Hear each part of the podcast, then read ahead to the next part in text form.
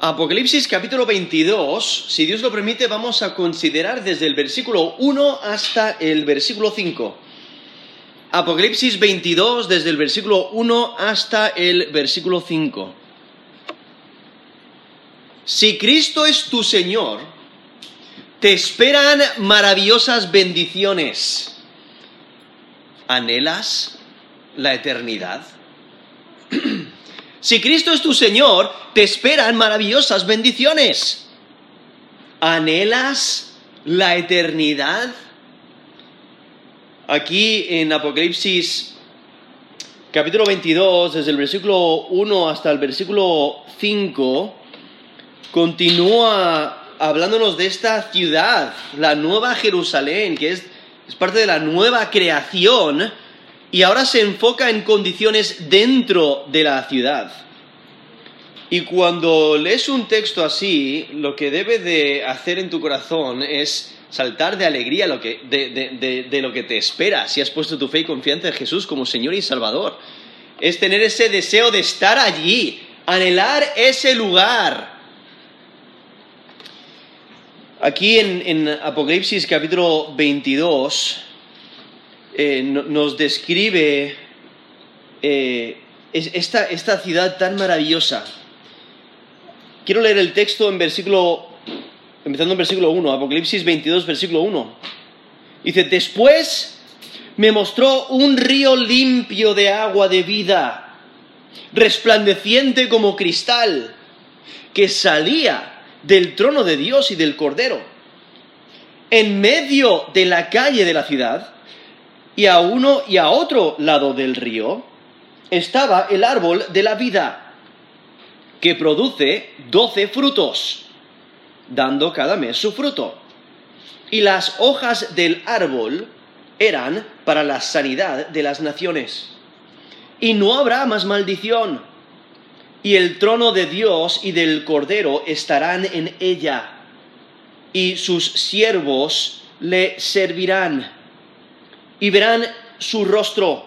Y su nombre estará en sus frentes. No habrá allí más noche y no tienen necesidad de luz de lámpara ni de luz del sol, porque Dios, el Señor, los iluminará y reinarán por los siglos de los siglos. Ahora aquí nos menciona eh, que este ángel el cual es el mismo ángel que encontramos ahí en Apocalipsis 21, versículo 9, que es uno de los ángeles que tienen esas últimas siete plagas, las, siete copas llenas de las siete plagas postreras. Él le está eh, mostrando ahora, aquí en capítulo 22, le muestra un río limpio. Y aquí cuando ves la descripción que, siguen en los siguientes versículos, te das cuenta que la ciudad realmente lo describe en términos de un paraíso.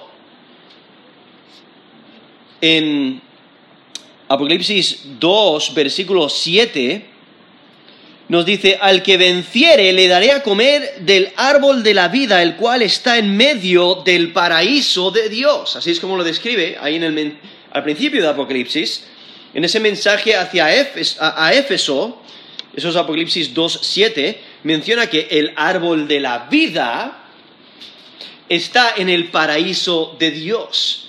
Entonces aquí lo que nos describe es, el retorno al, Edén, ¿no? al paraíso de Dios. Y es que aparenta eh, que aquí un, jardín, ¿no? De la manera que describe el, interior de la ciudad, es como un jardín, es como un, es un paraíso. Eh, pero es, no, es como el Edén de Génesis, sino es mucho mejor.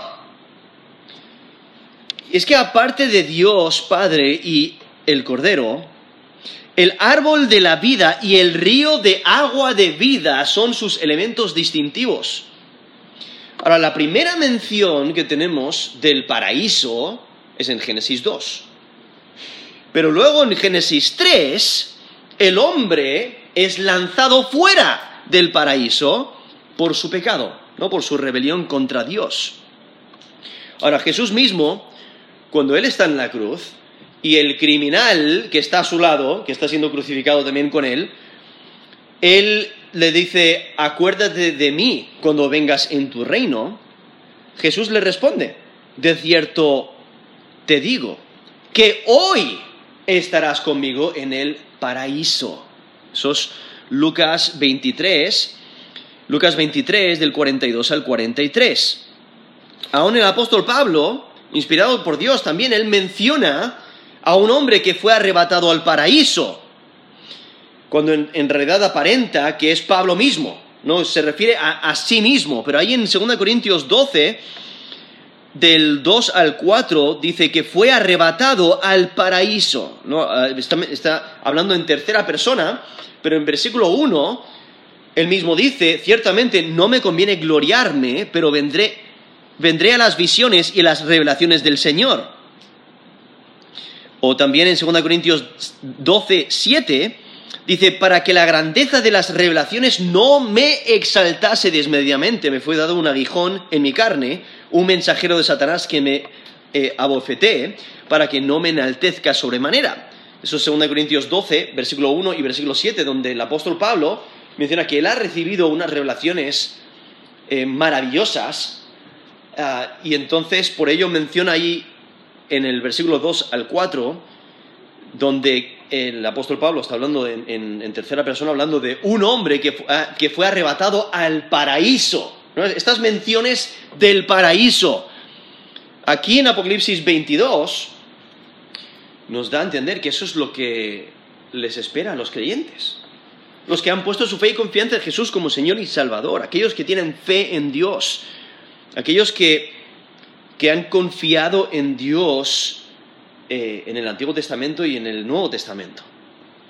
Es que la, la redención que Dios obra retornará la nueva creación al estado del jardín de Edén y su intención para la humanidad. Y ahora lo que hace es explicar lo que nutre y enriquece la vida de los siervos de Dios que viven en la ciudad. Y por eso nos menciona, después me mostró, esto es Apocalipsis 22.1, después me mostró un río limpio de agua de vida, resplandeciente como el cristal, que salía del trono de Dios y del Cordero. Entonces ahí nos muestra eh, este agua de vida y su esplendor, ¿no? que resplandece como el cristal, lo cual, si recordáis la descripción de, la ciudad completa, resplandece la gloria de Dios. Es cristalina, es, algo que, refleja el resplandor de la gloria de Dios. Y, luego al final, del versículo al final del versículo 1 nos menciona el origen. ¿De dónde viene este río de agua de vida? Viene del trono. Salía del trono de Dios y del Cordero. Ahora, hay que recordar en, Apocalipsis 7, 17, nos menciona que uno de los 24 ancianos prometió sobre una fuente de aguas de vida a aquellos que estaban vestidos de ropas blancas. En Apocalipsis 7, 17 dice, porque el cordero que está en medio del trono los pastoreará y los guiará a fuentes de aguas de vida, y Dios enjugará toda lágrima de los ojos de ellos. Eso es Apocalipsis 7, versículo 17. Eh, la misma promesa la, recibe cualquiera que tenga sed. La persona que se da cuenta de su necesidad. Tiene sed y busca el agua de vida, nos dice Apocalipsis 6. Me dijo, hecho está, yo soy el alfa y la omega, el principio y el fin, el que tuviere sed yo le daré gratuitamente de la fuente del agua de la vida. Eso es Apocalipsis 21, versículo 6. Aquí mismo en Apocalipsis 22, en versículo 17, dice, y el espíritu y la esposa dicen, ven, y el que oye diga, ven, y el que tiene sed, venga, el que quiera, tome del agua de la vida gratuitamente. Aquí nos menciona la ubicación, ¿no? De, este agua de vida. Es un río limpio, resplandeciente como el cristal, sale del trono de Dios y del Cordero y está en, la Nueva Jerusalén, en la, nueva creación. Y, vemos aquí eh, cómo que el río es una parte prominente de la nueva ciudad. Este, este río eh, perdón, rememora el, río del jardín de Edén. O sea, si recordáis en Génesis 2, versículo 10, menciona que salía de Edén un río para regar el huerto y ahí se repartía en cuatro brazos. ¿no? Ese, ese río que, que, regaba el huerto eh, nos recuerda aquí a este este río de agua de vida, ¿no? Ese río que daba vida al huerto, aquí este, este, este río que da vida. Da vida a, cualquier que, tome de ella, ¿no? En el reino milenial tenemos profecías que hablan del, en el reino milenial un río que traería refrigerio, como en, en Zacarías 14, 8, y se acontecerá también en aquel día que saldrán de Jerusalén aguas vivas, la mitad de ellas hacia el mar eh, oriental y la otra mitad hacia el mar occidental en verano y en invierno. Eso es Zacarías 14, 8. Nos mencionan estas aguas vivas. En Ezequiel 47, versículo 9. Y toda alma viviente que nadare por donde quiera, que entren estos dos ríos, vivirá y habrá muchísimos peces por haber entrado allá a estas aguas y recibirán sanidad y vivirá todo lo que entrare en este río. Eso es Ezequiel 47, 9. Ahora, especialmente en el Antiguo Testamento, cuando menciona la idea de habitar cerca de un río, eh, está describiendo condiciones ideales. ¿no? Porque cuando un árbol eh, está cerca de un río, pues tiene el agua que necesita para sobrevivir. Son condiciones ideales. Eh, cuando ves eh, en, un, desierto, si ves muchos árboles, ves que sus hojas están verdes, mucha, mucha vegetación en un lugar, tú sabes que allí hay agua. ¿no? Por ello, en lugares desérticos, pues normalmente ahí, es donde los pueblos se establecen, al lado del agua, ¿no? Porque ahí es donde las condiciones son necesarias para la vida. Y aquí nos describe, en medio de la ciudad, un río de agua de vida. Es como en, en el Salmo 1. Salmo 1, vemos la bienaventuranza de de aquellos que son fieles a Dios. Y en el Salmo 1, del 1 al 3, dice, Bienaventurado el varón que no anduvo en consejo de malos, ni estuvo en camino de pecadores, ni en silla de escarnecedores se ha sentado, sino que en la ley de Jehová está su delicia y en su ley medita de día y de noche. entonces, ¿cuál es, cuál, es el resultado de una persona que es eh, bienaventurada por Dios, por, por ser fiel a Dios? Nos dice el versículo 3, será como árbol plantado junto a corrientes de aguas que da su fruto en su tiempo y su hoja no cae y todo lo que hace prosperará. Eso es Salmo 1, del 1 al 3. Eh, eso es para daros un, ejemplo de, cómo el Antiguo Testamento menciona esta idea de, estar junto a un río mostrando condiciones ideales. Y aquí nos presenta que en la santa ciudad va a haber acceso ilimitado al agua de la vida al agua de vida, lo que asegura el disfrute eterno de la vida. Ahora, el origen es el trono de Dios y, del Cordero. Lo, interesante, eh, anteriormente a través de Apocalipsis vemos que menciona el trono de Dios Padre o menciona el, trono del Cordero, pero aquí vemos que los junta. ¿Por qué? Porque son uno. La Trinidad, eh, aunque es un Dios trino, pero Dios es uno. Y entonces vemos como Dios Padre y Dios Hijo se sientan juntos sobre el trono. Nos menciona Apocalipsis 3:21. Al que venciere le daré que se siente conmigo en mi trono, así como yo he vencido y me he sentado con mi Padre en su trono. Eso es Apocalipsis 3:21. O en Apocalipsis 22.3 dice, no habrá más maldición y el trono de Dios y del Cordero estarán en ella y sus siervos le servirán. Menciona el trono de Dios y el, y el trono del Cordero es el mismo, porque son uno. Como Jesús mismo dijo en Juan 10:30, yo y el Padre uno somos. Eso es Juan 10:30. O en Galatas 3:20, Dios es uno. O en 1 Timoteo 2.5, porque hay un solo Dios y un solo mediador entre Dios y los hombres, Jesucristo hombre. ¿no? Hay un Dios. Entonces, hay que recordar, la escritura nos menciona un Dios trino, tres personas, una naturaleza. Entonces, Dios es uno. Y por ello vemos aquí que, que comparten el trono, ¿no?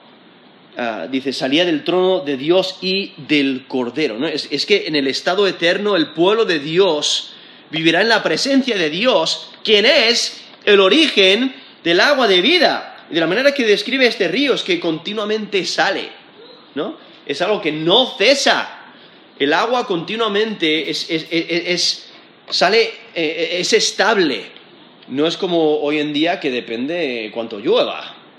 O depende si hay nieve en las montañas, o depende de, los manantiales, etcétera, si el río está alto o bajo. No, fluctúa mucho, pero este río no. Este río tiene agua de vida y continúa saliendo. Y, y, como sabéis, cuando estáis al lado de un río, eso, eso te refresca, te da, te da eh, eh, paz, te da ánimo, te, te nutre. Pues esa idea que, nos da es, suficiente para todas nuestras necesidades. Y es agua, obviamente es diferente a lo que nosotros conocemos en, esta creación, porque esta es agua de vida, lo cual Jesús mismo le dijo a la mujer samaritana en, en Juan 4, que Él es quien da ese agua, ese agua de vida continúa aquí el texto en Apocalipsis 22, versículo 2, dice, en medio de la calle de la ciudad, y a uno y a otro lado del río, estaba el árbol de la vida, que produce doce frutos, dando cada mes su fruto. Y las hojas del árbol eran para la sanidad de las naciones.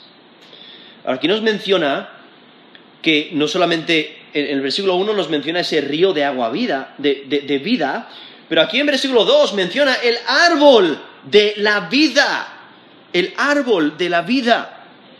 Ahora, de acuerdo a la descripción que nos da aquí el texto, aquí esto es Apocalipsis 22, versículo 2, nos menciona en medio de la calle de la ciudad, ¿no? que es la, calle ancha, en medio de la, de la calle, la calle principal de la ciudad, Dice, y a uno y al otro lado del río, entonces ahí está el río, pero a uno y al otro lado del río estaba el árbol de la vida.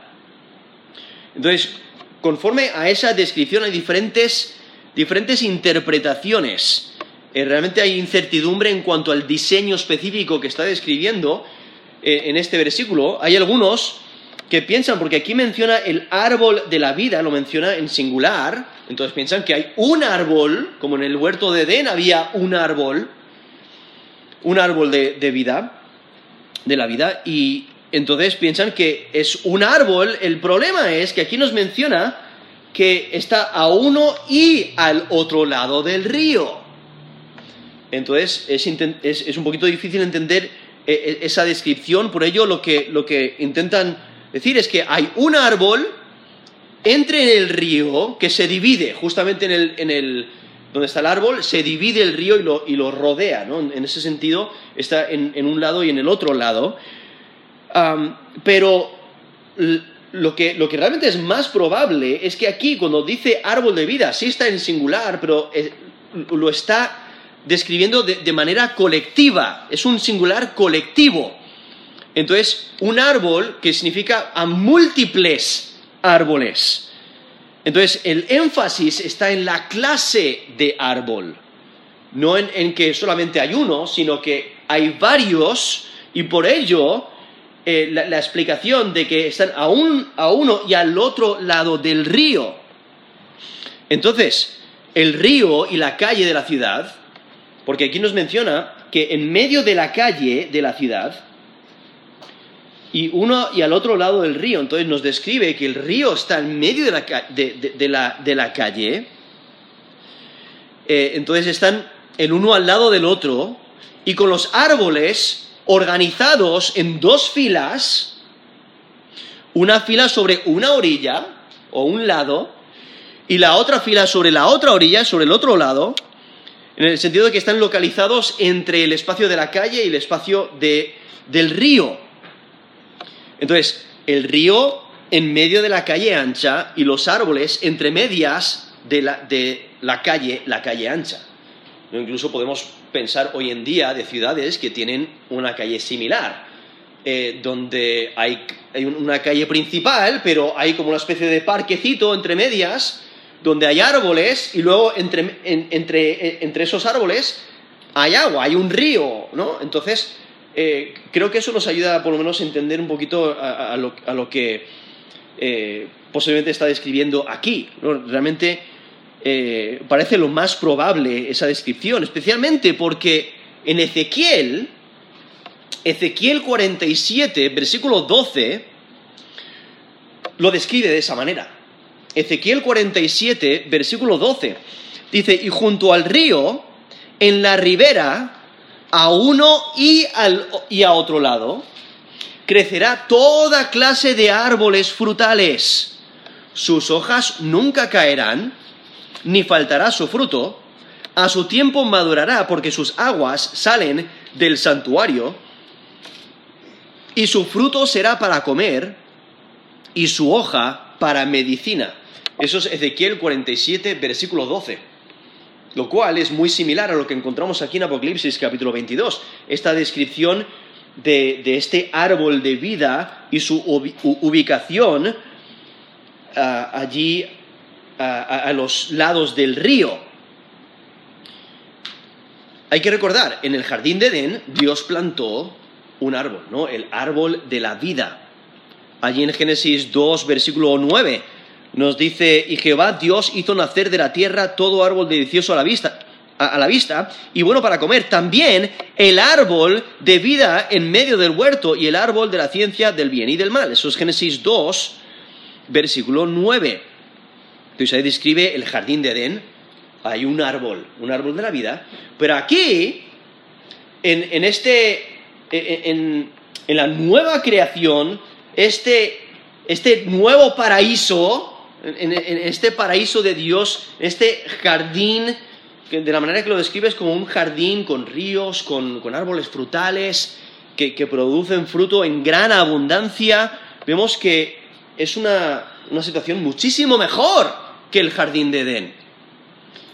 Lo, lo, que hay que recordar es que en Génesis 3, del 22 al 24, el hombre, al desobedecer a Dios, al pecar contra Dios, el hombre perdió acceso al árbol de la vida. En Génesis 3, 22, dice, eh, y dijo Jehová Dios, he aquí el hombre es como uno de nosotros, sabiendo el bien y el mal. Ahora pues, que no alargue su mano y tome también del árbol de la vida, y coma y viva para siempre.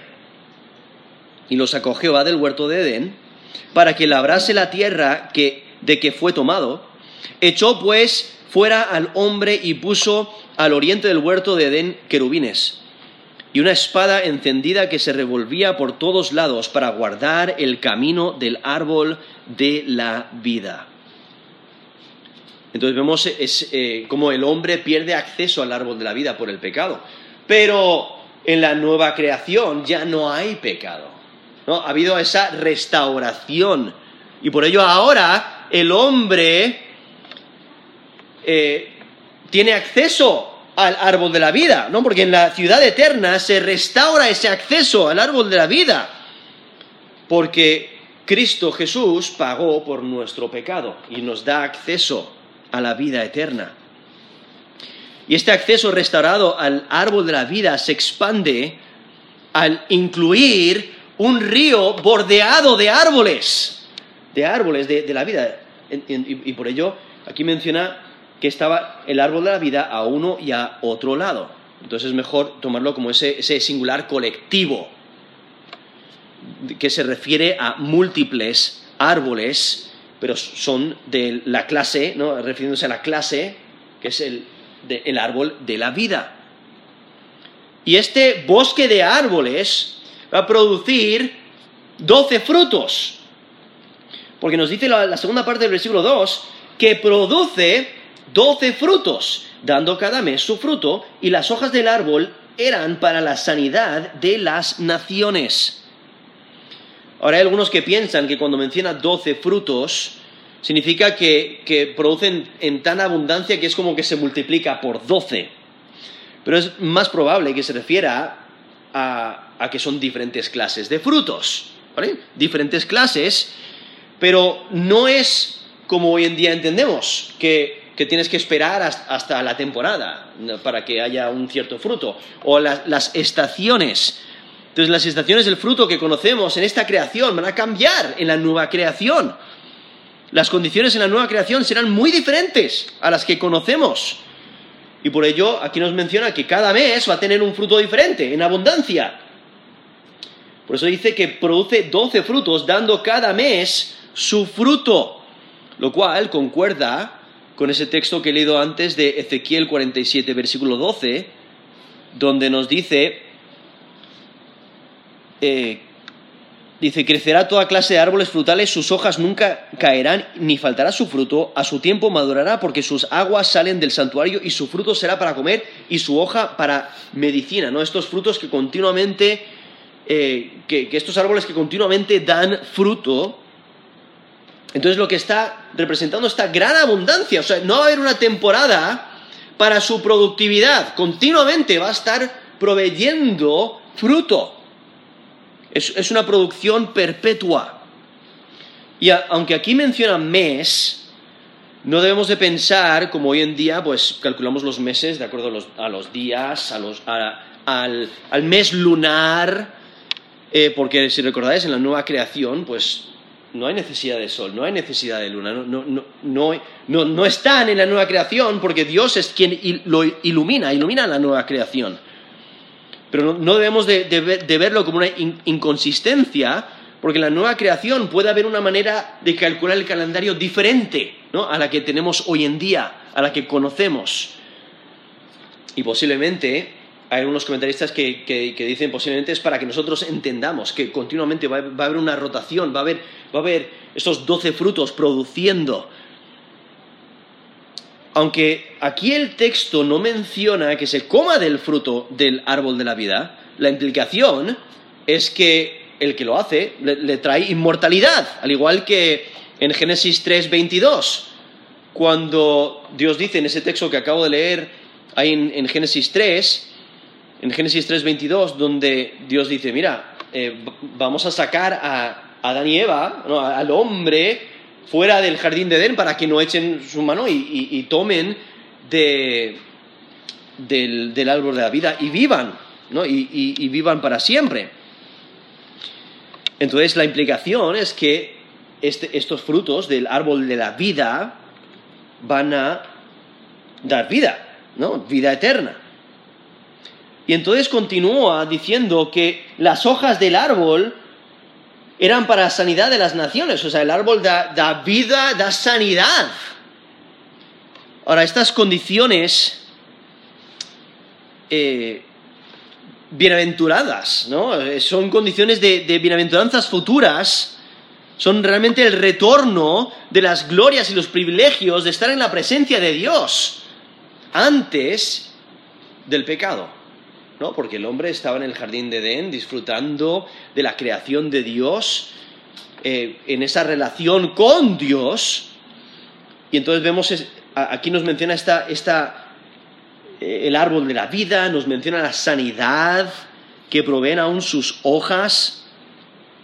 Y esta mención de sanidad ha creado diferentes interpretaciones, porque algunos intentan aplicar este texto al tiempo presente, otros lo intentan aplicar al reino milenial, pero simplemente porque mencione que sus hojas dan sanidad, eso no indica que haya presencia de una enfermedad, ¿no? porque en la nueva creación no va a haber enfermedad.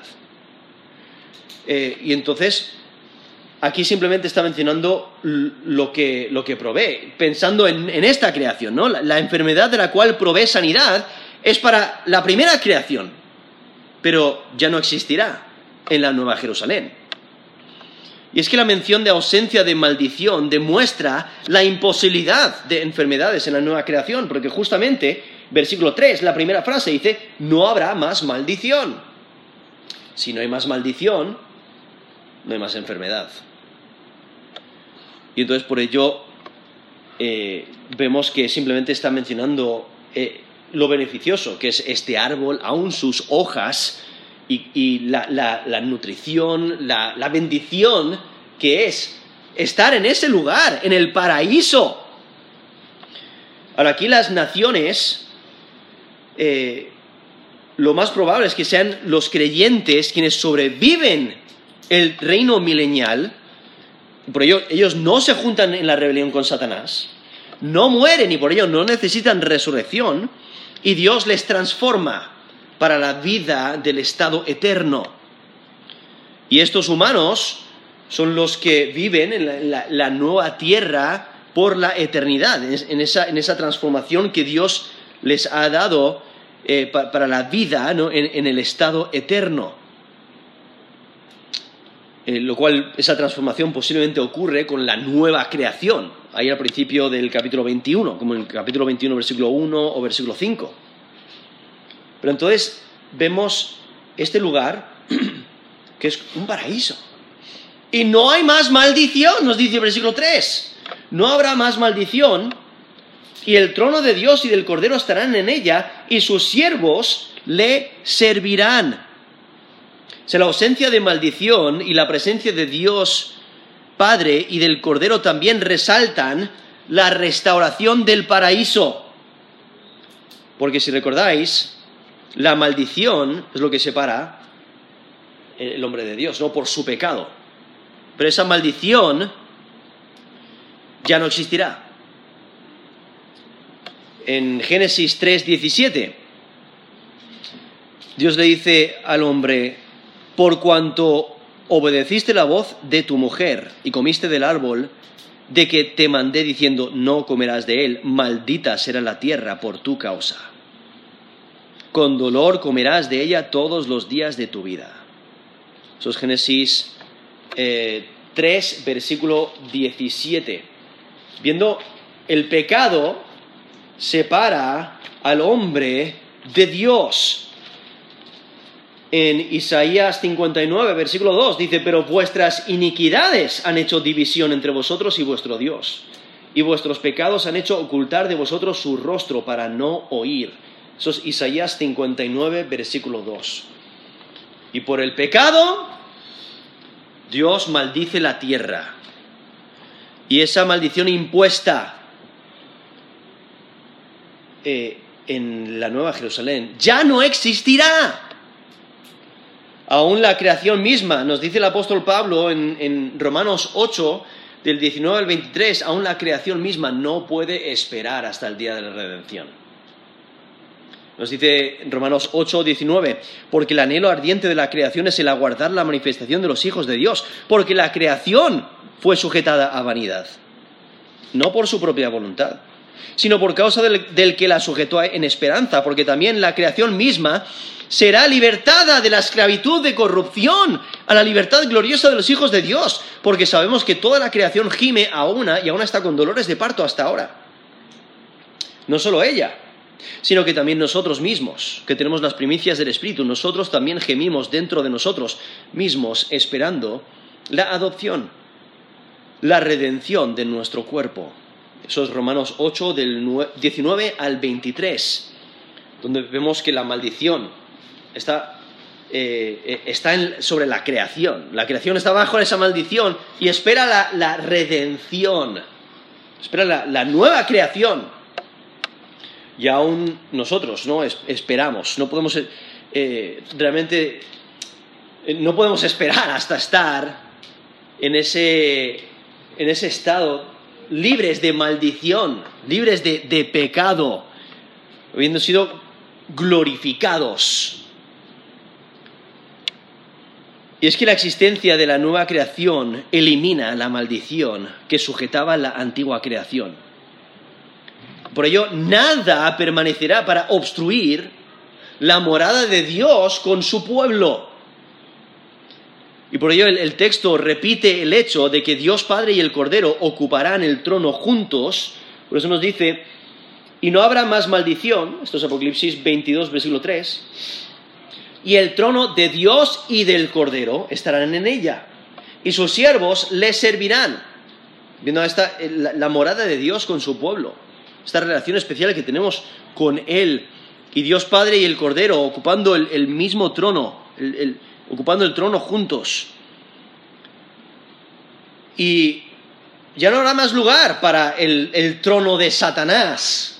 Como nos menciona ahí en, Apocalipsis 2.13, dice, yo conozco tus obras y dónde moras, donde está el trono de Satanás. Ese es el mensaje a Pérgamo.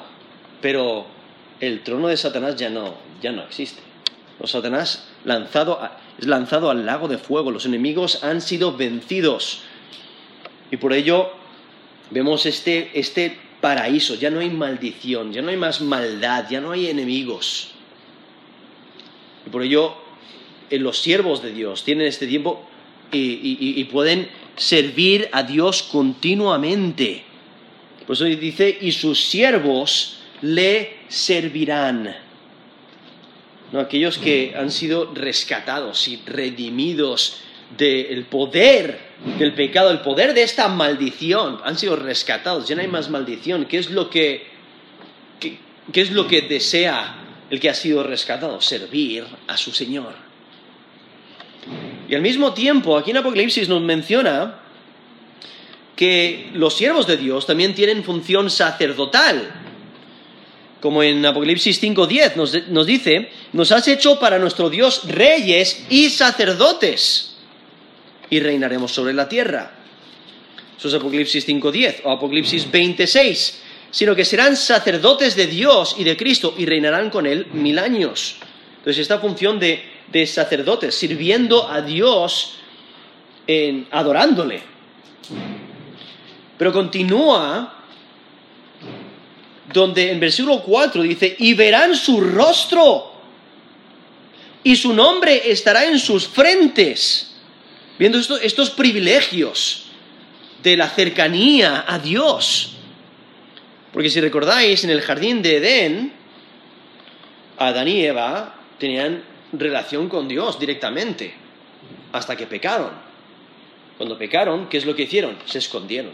Nos dice Génesis 3, 8 se escondieron. Y aún eh, cuando eh, Moisés está hablando con Dios, Dios le dice, no, vas a, no puedes ver mi rostro. No, hay una separación. Y Dios no le permitió a Moisés ver su rostro. En Éxodo 33, 20 dice, no podrás ver mi rostro porque no me verá hombre y vivirá. Y por ello ¿qué es lo que ocurre? Eh, que Moisés ve las espaldas, no, no, no vio el rostro de Dios. Pero Jesús en Mateo 5.8, Mateo 5.8 dice, bienaventurados los del limpio corazón, porque ellos verán a Dios. Y aquí vemos el cumplimiento de ello, aquí en Apocalipsis 22, versículo 4, y verán su rostro. Lo cual solo los rectos, solo los santos pueden ver su rostro. Nos dice Salmo 11.7, porque Jehová es justo y ama la justicia. El hombre recto, el hombre recto mirará su rostro. Eso es Salmo 11.7. O en Hebreos 12.14, seguid la paz con todos y la santidad sin la cual nadie verá al Señor. Esos Hebreos 12, versículo 14. Aquí esta idea de ver el rostro de Dios es un eh, antropomorfismo, ¿no? que, donde da cualidades humanas a Dios. Hay que recordar, Dios es espíritu. Pero aquí vemos eh, eh, estos im- impedimentos que había por el pecado, por la maldición, desaparecerán. Y entonces le veremos tal como Él es. Nos dice 1 de Juan 3.2. Amados, ahora somos hijos de Dios y aún no se ha manifestado lo que hemos de ser, pero sabemos que cuando Él se manifieste, seremos semejantes a Él porque le veremos tal como Él es. Eso es 1 de Juan, 1 de Juan 3.2. Y aquí lo más probable es que una vez más se refiera a, los dos, a Dios Padre y Dios Hijo. Ve- veremos su rostro, el rostro de Dios. Otra vez resaltando la unidad en la Trinidad. Un Dios, un Dios trino. Y aquí también menciona que no solamente verán su rostro, sino que también su nombre estará en sus frentes, demostrando que le pertenecen, ¿no? Le sirven a Él. Y realmente es un gran privilegio, ¿no? Tener el nombre de Dios sobre la frente. Eh, lo cual eh, otra vez resalta la unidad en la Trinidad, ¿no? El nombre de, Dios, el nombre de Dios Padre y Dio- Dio- y Dios Hijo. Muestra que le pertenecen. Lo cual, al principio de Apocalipsis, el mensaje a la iglesia en Filadelfia, en Apocalipsis 3:12 dice, al que venciere, yo le haré columna en el templo de mi Dios y nunca más saldrá de ahí. Escribiré sobre él el nombre de mi Dios, el nombre de la ciudad de mi Dios, la nueva Jerusalén, la cual desciende del cielo, de mi Dios y mi nombre nuevo. Eso es Apocalipsis 3, 12, donde menciona que el vencedor recibe el nombre de Dios Padre y de Dios Hijo. Aún también vemos como la bestia, eh, la bestia, quien es el anticristo, persiguió a aquellos que no recibieron el nombre de la bestia eh, sobre sí mismos, sobre sus cuerpos, y aún el- aquellos que recibieron el nombre de Dios sobre sus frentes, como esos 144.000, fueron perseguidos por la bestia. Nos dice Apocalipsis 14.1. Después miré y aquí el Cordero estaba en pie sobre el monte de Sión y con él 144.000 que tenían el nombre de él y el de su padre escrito en su frente. Y ellos fueron martirizados, ¿no? porque la bestia les persiguió. Pero en la nueva Jerusalén, ningún enemigo amenazará a los siervos de Dios, porque ya han sido destruidos, han sido lanzados al lago de fuego. Y por ello los siervos aquí reflejan la gloria de Dios al llevar su nombre en sus frentes. Continúa el texto ahora repitiendo algo que ya ha mencionado, porque dice en versículo 5, no habrá allí más noche y no tienen necesidad de luz de lámpara, ni de luz del sol, porque Dios el Señor los iluminará y reinarán por los siglos de los siglos. En Apocalipsis 21-25 menciona que allí no habrá más noche. Eso es Apocalipsis 21-25. Aún en la profecía de Isaías, Isaías 60, del 19 al 20, dice, el sol nunca más te servirá de luz para el día, ni el resplandor de la luna te alumbrará, sino que Jehová te será por luz perpetua, y el Dios tuyo por tu gloria. No se pondrá jamás tu sol, ni menguará tu luna, porque Jehová te será por luz perpetua, y los días de tu luto serán acabados. Eso es Isaías 60 del 19 al 20, donde menciona que Yahweh, nuestro Dios, será luz perpetua. Aún Zacarías también menciona un día continuo, en Zacarías 14, del 6 al 7. Pero básicamente lo que está haciendo aquí es repetir esa idea que encontramos ahí en, en Apocalipsis 21, 23, donde la ciudad no, no necesita otra iluminación, porque Dios es quien la ilumina. El Cordero es su lumbrera. Pero ahora la atención está sobre en el deleite de las personas que disfrutarán de esa iluminación. Porque anteriormente, en capítulo 21, versículo 23, menciona que la iluminación es- viene de la gloria de Dios. Pero aquí en Apocalipsis 22.5 menciona que Dios, Dios el Señor los iluminará. Y haciendo la conexión con el ver su rostro y Él les ilumina, nos recuerda a la bendición sacerdotal. Si recordáis la bendición sacerdotal en números 6, del 23 al 27, dice, habla a Aarón y a sus hijos y diles, así bendiciréis a los hijos de Israel, diciéndoles, Jehová te bendiga y te guarde. Jehová, Jehová haga resplandecer su rostro sobre ti y tenga de ti misericordia. Jehová alce sobre ti su rostro y ponga en ti paz. Y pondrán en mi, eh, mi nombre sobre los hijos de Israel y yo los bendeciré. ¿No menciona esa idea de resplandecer su rostro, de iluminar su rostro sobre su pueblo? Y, vemos esta bendición. La idea de, iluminar el rostro hacia una persona es, prestar atención a esa persona, es darle ricas bendiciones, es notar su presencia, de la misma manera que, notas cuando el sol te da en la espalda, notas el calorcito, ¿no? Es esa idea. Dios ilumina y resplandece sobre ti y te, bendice grandemente. Por eso menciona que Dios los ilumina.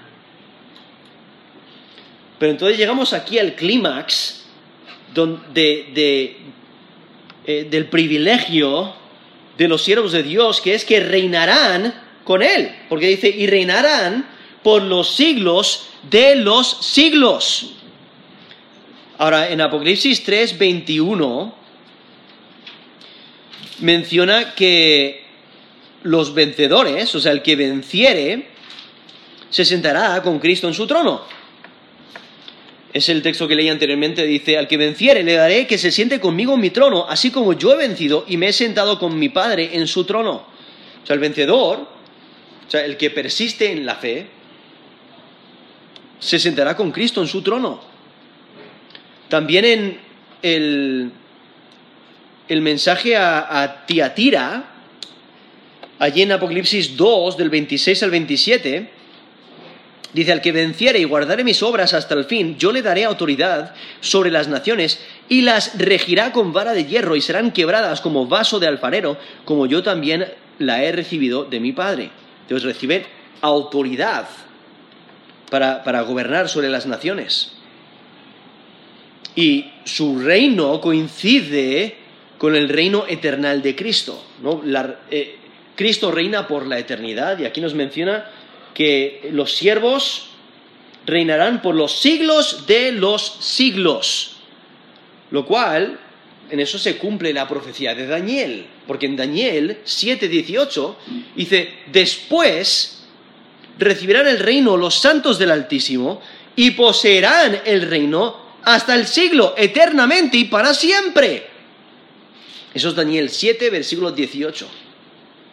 Pero lo que, lo que vemos es el cumplimiento del mandato de Dios que el hombre reine sobre las criaturas.